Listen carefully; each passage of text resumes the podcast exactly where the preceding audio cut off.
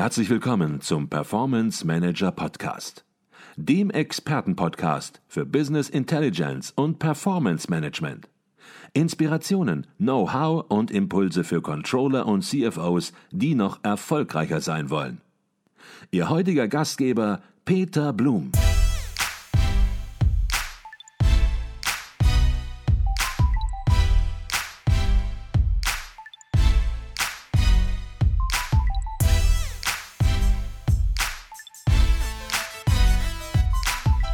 Herzlich willkommen im Performance Manager Podcast. Mein Name ist Peter Blum. Heute wieder eine Interviewfolge. Neben mir steht Jochen Hessler. Jochen Hessler ist Director Global Pre-Sales bei der JEDOX AG. Herzlich willkommen im Podcast, Herr Hessler. Hallo Blum, herzlichen Dank, dass ich da sein kann. Wir sind heute hier auf dem JEDOX Partner Summit in Köln, eine internationale Veranstaltung mit ja, äh, Vertretern aus 26 Ländern, die Partner sind da. Und ja. herzlichen Dank, dass Sie sich heute zwischen Ihren Vorträgen die Zeit nehmen für ein kurzes Interview. Ja, sehr gerne. Wenn es ein Thema gibt, Herr Hessler, das in den letzten Monaten hoch und runter diskutiert worden ist, dann ist es sicherlich das Thema der zunehmenden Digitalisierung und welche Konsequenzen sich daraus für Unternehmen ableiten. Heute möchten wir das Thema mal aus Ihrer Sicht, aus Sicht eines Softwareherstellers der JEDOX AG beleuchten. Mhm. Vor welchen Herausforderungen stehen Sie, Ihre eigenen Softwarewerkzeuge, die JEDOX BI Suite, in den sich verändernden Rahmenbedingungen weiterzuentwickeln? Aber vielleicht zunächst mal eine ja, eine einfache, aber vielleicht auch doch nicht einfache Frage. Alle reden von digitaler Transformation.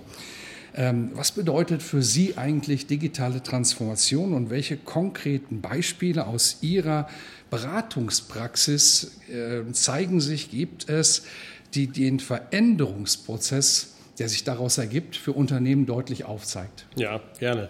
Also in den meisten Projekten haben wir mit Power-Usern zu tun aus der Finanzabteilung, bei denen doch sehr viele manuelle, Excel-orientierte Prozesse eigentlich nach Digitalisierung schreien. Das heißt, auch wenn in vielen anderen Abteilungen, die teilweise schon viel weiter sind und mit Google Analytics arbeiten im Sales- oder Marketingbereich, fällt es doch auf, dass gerade im Finanzbereich Planungen, Reporting häufig noch manuell gemacht werden und vor allen Dingen mit dem altbewährten Excel-Ansatz. Und äh, wenn man über Planung spricht, ist es fast noch ein bisschen schlimmer, weil es halt nicht so häufig durchgeführt wird. Teilweise wird an den Stellen noch manuell geplant mit Excel-Prozessen, wo vielleicht schon im Standardberichtswesen eine Automatisierung stattgefunden hat. Mhm. Jetzt haben Sie so ein bisschen direkt auf den Finanzbereich fokussiert und Finanzbereich, da sind wir dann auch sehr nah am Controlling, am Unternehmenscontrolling. Ähm, Im Unternehmenscontrolling äh, werden Projekte wie Business Intelligence Projekte, Corporate Performance Management Projekte ja häufig initiiert, auch ein bisschen getrieben. Ähm, was sind das für Veränderungen, die Sie vielleicht auch speziell neben der Planung im Controlling sehen?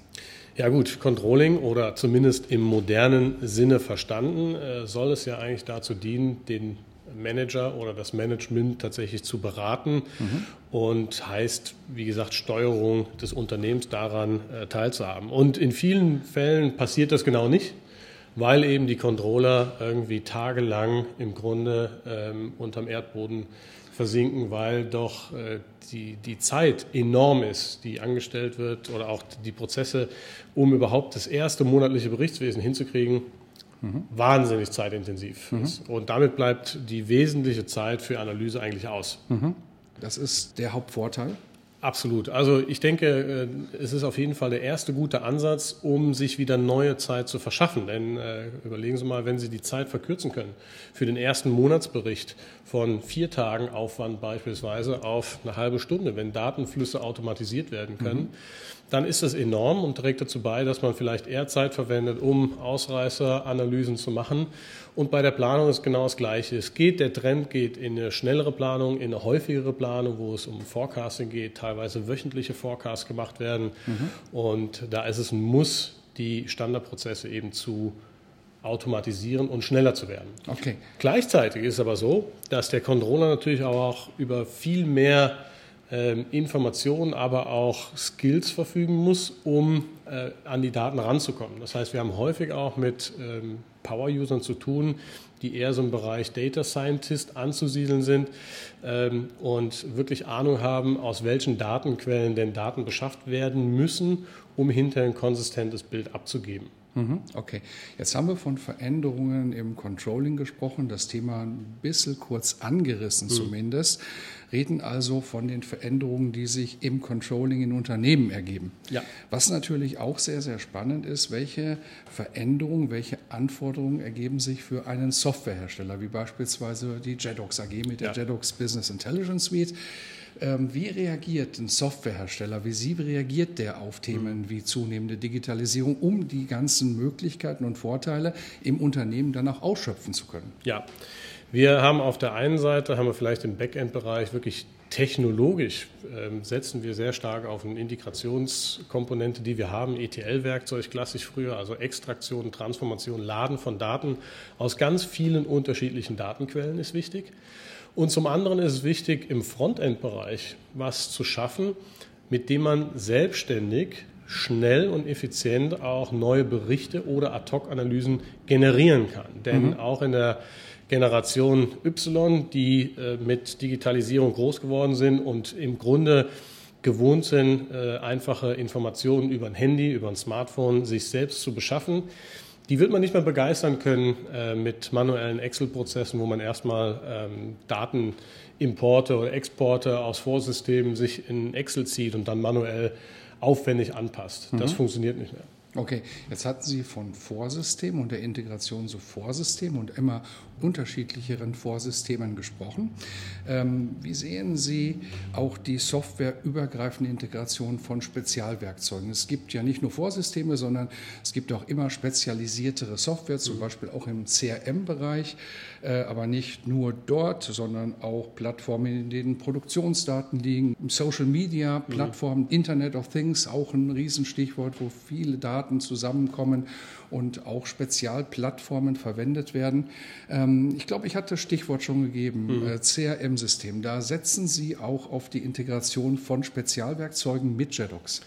Ja, absolut. Also wir verstehen uns als Plattformanbieter und kooperieren mit anderen Systemen wie zum Beispiel Salesforce, kann man sagen, wo mhm. wir eben eine sehr leistungsstarke Plattform sehen, die sich spezialisiert hat auf CRM, aber eben diese Plattform anreichern möchte mit Zusatzfunktionen, wo wir quasi diejenigen sind, die eine Zusatzfunktion für Salesforce darstellen. Mhm. Andererseits ähm, haben wir auch natürlich äh, Themen, wo wir ähm, im Bereich Machine Learning unser ETL-Werkzeug zum Einsatz bringen und Produktionsdaten auslesen, mit denen wir dann Prognosen für die Zukunft vorhersagen mhm. mit Algorithmen, die da entwickeln.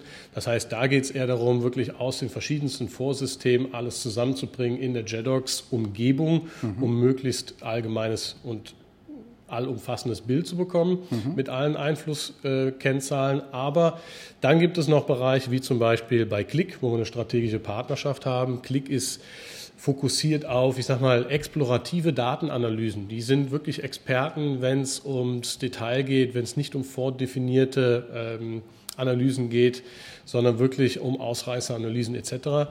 und sind stark verbreitet im Markt. Und da bieten wir wiederum zusätzlich die Planungsengine mhm. und ähm, sind mit unserem Werkzeug so flexibel, dass wir einerseits die Daten aus Klick ziehen können, um eine gute Grundlage für eine Planung zu haben, wie beispielsweise vergangene Ist-Werte zu nehmen, äh, die man vorhersagen kann. Und dann setzen wir JEDOX mit einem Frontend, was komplett modern HTML5 basiert ist, in Click rein, mhm. damit der End-User quasi so eine, wir nennen das schon mal One-Window Strategy hat. Also der hat im Grunde, der, der, gefühlt ist er in einer Applikation und wir erweitern damit Klick um eine Rückschreibefähigkeit. Das heißt, Sie können jetzt plötzlich mit Klick planen mhm. und genauso ist es mit Salesforce. Mhm. Ja, die sind spezialisiert in, im operativen Forecasting und ist ein Spitzentool.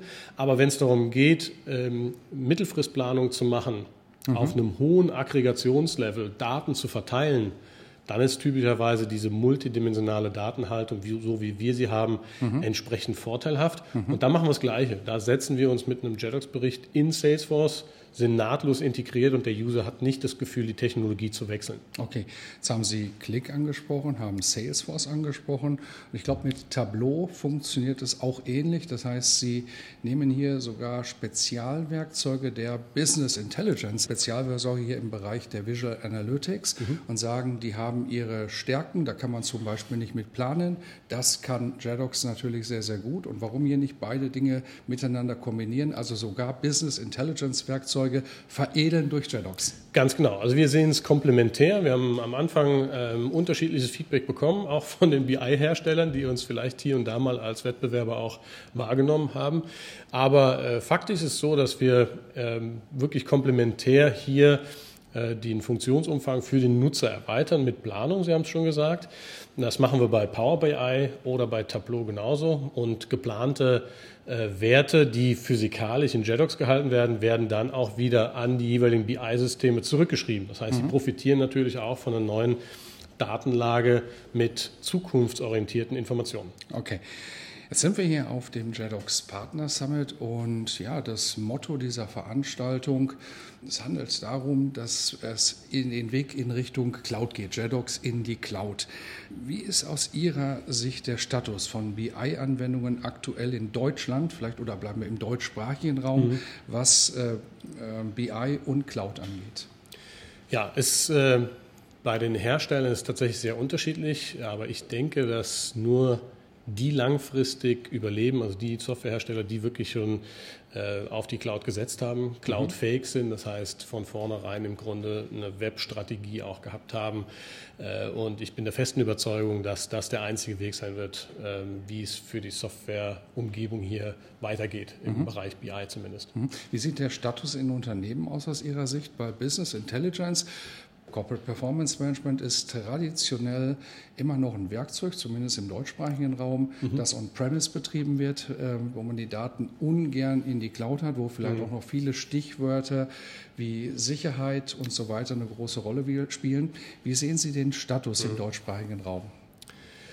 Interessante Frage. Also der Status ist tatsächlich gemischt würde ich sagen. Äh, noch vor einem Jahr hätte ich gesagt, es gibt viele, die vielleicht auf On-Premise weiterhin setzen, aufgrund der Sicherheitsthemen. Und NSA-Thema war da auch noch ein bisschen prominenter. Die Leute vergessen schnell. Ähm, und wir stellen fest, dass doch die Nachfrage immer mehr ansteigt. Viele mhm. IT-Abteilungen kommen auf uns zu, weil sie sagen, wir kommen auch nicht hinterher mit, ähm, mit neuen Hardware-Anforderungen, die existieren, weil einfach die Datenvolumina so zugenommen haben. Das heißt, äh, tatsächlich ist jetzt teilweise auch die IT der drei, wo sagen, wir brauchen ein Werkzeug, was in der Cloud betrieben wird und nicht mehr on-premise, wir können es nicht mehr leisten. Okay, dann sollte man natürlich jetzt auch noch mal kurz die technischen und lizenzrechtlichen Möglichkeiten besprechen, die JEDOX bietet, ja. um in der Cloud zu arbeiten. Mhm. Gerne. Also wir haben Named-User-Lizenz, das heißt, namentliche User werden angemeldet. Das hat keinen Unterschied, ob das on-premise oder in der Cloud läuft. Sowieso ist die ganze JEDOX Suite vom äh, Funktionsumfang komplett gleich geblieben. Also wir haben kein weiteres Produkt. Äh, mhm. ganz im Gegenteil, wir haben immer ein Produkt entwickelt äh, mit einer starken OLAP-Engine quasi im Hintergrund. Äh, und alle Komponenten sind webfähig. Mhm. Plus wir haben Excel-Add-in, mit dem wir über HTTP oder HTTPS quasi eine Verbindung dann erzeugen auf den Server und der kann in der Cloud betrieben werden. So viel dazu. Wir arbeiten mit Azure zusammen, Microsoft Azure und es ist wirklich super simpel, äh, im Grunde sich eine neue Cloud-Instanz hochzufahren. Wir machen mhm. das häufiger auch für Workshops beispielsweise und haben da den vollen Funktionsumfang. Ist einfach sehr viel schneller. Mhm. Performance ist klasse, ähm, von Microsoft ist gut und es gibt eine Konsole mhm. für End-User, mhm. die auch betrachten können, wie ist denn die Nutzung, wie ist die Performance, wie ist die Auslastung von CPUs und mhm. RAM. Äh, ist sehr viel transparenter geworden aus meiner Sicht. Okay, und ähm, ja, heute geisterte hier so eine Zeit rum auf äh, dem Partner Summit, zehn Sekunden. Das heißt, es dauert zehn Sekunden, um eine JEDOX-Lösung in Azure hochzufahren. Also wirklich sehr einfach, wenn man das es so hört. Es ist absolut einfach. Also wirklich einmal anmelden und ähm, mit, ja, mit Anmeldung erhält man quasi einen Freigabelink, der wird mhm. ausgeführt und damit äh, in, in Azure werden quasi Images, vordefinierte Images installiert. Deshalb geht es einfach so schnell. Mhm. Brauche ich Sie eigentlich die letzte Frage schon gar nicht mehr wirklich im Detail fragen? Geht es um die Entwicklungs- und Wachstumspotenziale vom BI in der Cloud, wenn man andere ja, Unternehmen im IT-Umfeld hört, zum Beispiel SAP, mhm. dann hört man, dass dort ein Großteil des Wachstums aktuell schon nur noch aus dem Cloud-Business heraus generiert wird. Wie sieht es bei JEDOX aktuell aus, beziehungsweise was erwarten Sie dort? Mhm. Also wir haben im, im letzten Jahr, sind, seit dem letzten Jahr sind wir stark in dem Bereich Cloud weitergewachsen. Ähm, es gibt natürlich bei den großen Herstellern, so wie SAP, teilweise eben auch Strategien, dass sie die Hardware-Umsätze damit ähm, erhöhen. Bei uns ist ja wirklich Software-Umsatz mit der Cloud.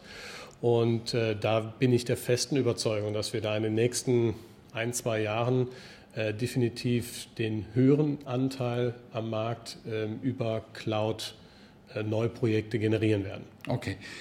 Herr Essler, das war nur ein kurzer Einblick in die Möglichkeiten, die man mit JEDOX hat, ähm, ein kurzer Einblick in das Thema Digitalisierung und wie ein Softwarehersteller reagiert. Dann haben wir zum Schluss noch das Thema Cloud angesprochen. Wir sind auf dem Partner Summit, ich sagte das schon dreimal, glaube ich, inzwischen. und Sie müssen in den nächsten Vortrag. Genau. Herzlichen genau. Dank, dass Sie sich kurz die Zeit genommen haben, so zwischendurch hier ein kurzes Interview im Performance Manager Podcast zu führen. Sehr Herzlichen gerne. Dank. Sehr spannend. Herzlichen Dank, Herr Blum. Herzlichen Dank, ja, Herr Tschüss. Danke sehr.